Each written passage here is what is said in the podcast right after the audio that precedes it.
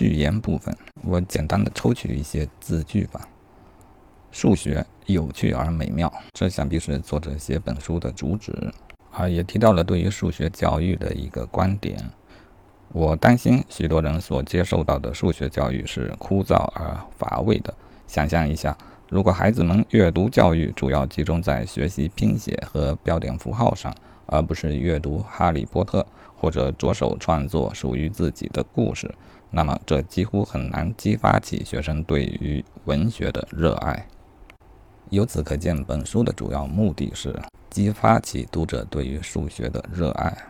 然后又说到如何阅读一本数学书的建议。第一点啊，我总结为实践。他建议最好拿着笔和稿纸或计算器，动手弄一弄。当然也可以不弄，先把它看完，再挑有兴趣的弄一弄。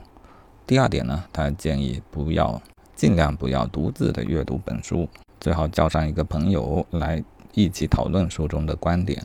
啊，我现在做读书的录音，大概就有这么一点意思。至少我得先看懂了，并进行思考，并进行整理和表达，这将有助于你对这些概念的理解。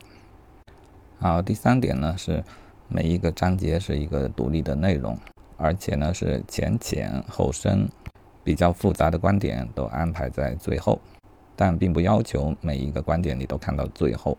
如果读到一半，你感觉已经差不多了，那么也可以开始阅读另外一章。啊，这是作者的自序。再说一点，算是我的自序。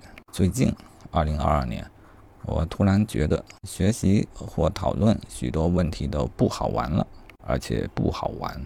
嗯，直到这两天啊，看到这本书，我突然发觉数学挺好玩的，而且不会不好玩。啊，这就是我想给他做一。一个语音笔记的目的。